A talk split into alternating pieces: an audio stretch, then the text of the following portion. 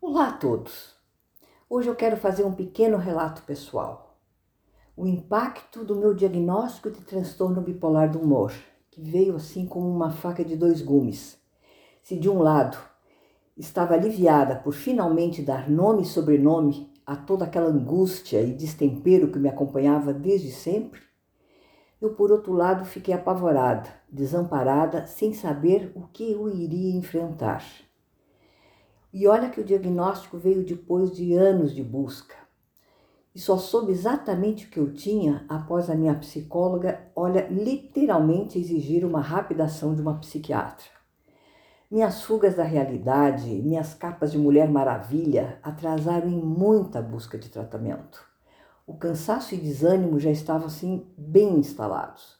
Eu estava completamente aniquilada, eu estava exausta.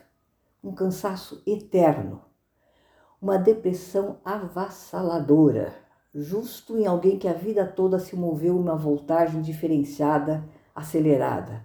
Gente, como assim? Eu cansada? Eu depressiva? Eu exausta? Eu preciso dizer com a maior sinceridade que os primeiros movimentos de reação a essa depressão, que foi assim tão devastadora, esses primeiros movimentos foram focados em uma melhora para que eu pudesse acabar com tudo. O suicídio, naquele momento da minha vida, era a única saída plausível para tanto cansaço, tanta dor. Era algo assim absolutamente insuportável e eu não estava vendo saída.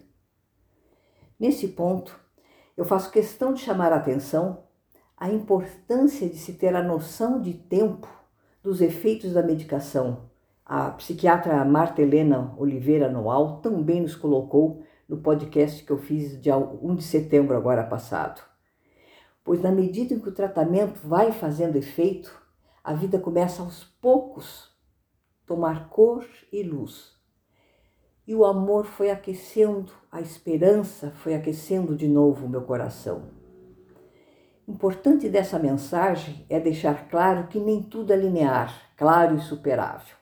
Lidar com uma doença mental é um desafio de vida permanente, muitas vezes intenso. O relato que, eu recém fiz agora foi de 1994, quando eu finalmente acertei o tratamento com a psicóloga em conjunto com a psiquiatra.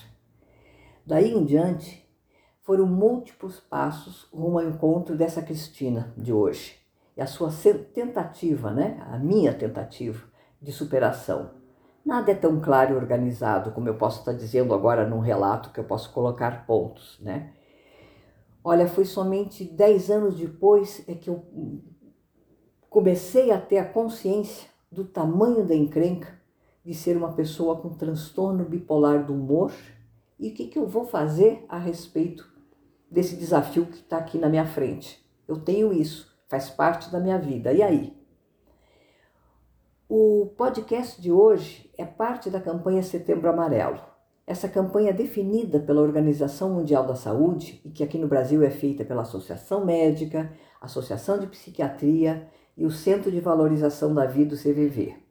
Essa campanha visa conscientizar as pessoas sobre o suicídio, bem como evitar o seu acontecimento.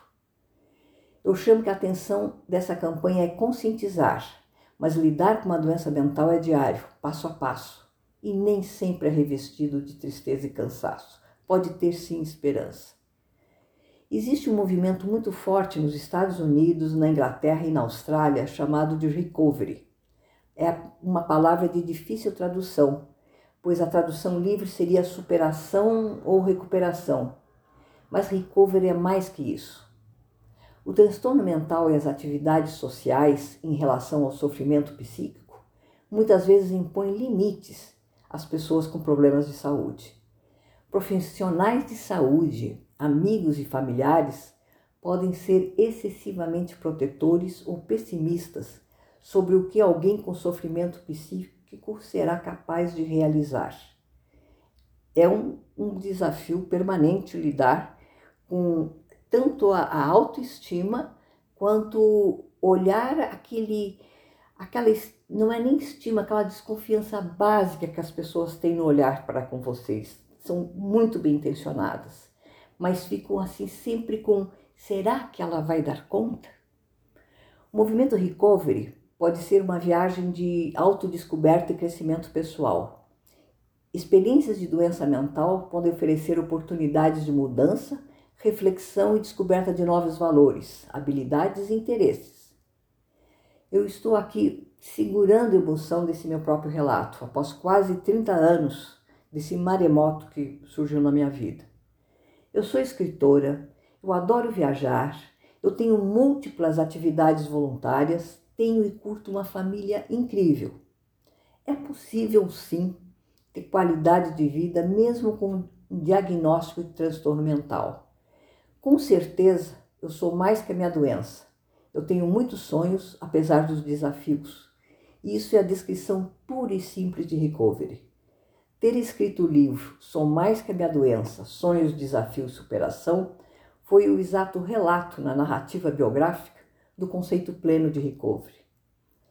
Eu gostaria de uma vez mais agradecer à Rádio New Ways, que através do programa Serlei França Podcast permite que com Saúde Mental em Foco eu possa trazer essa esperança, esses relatos.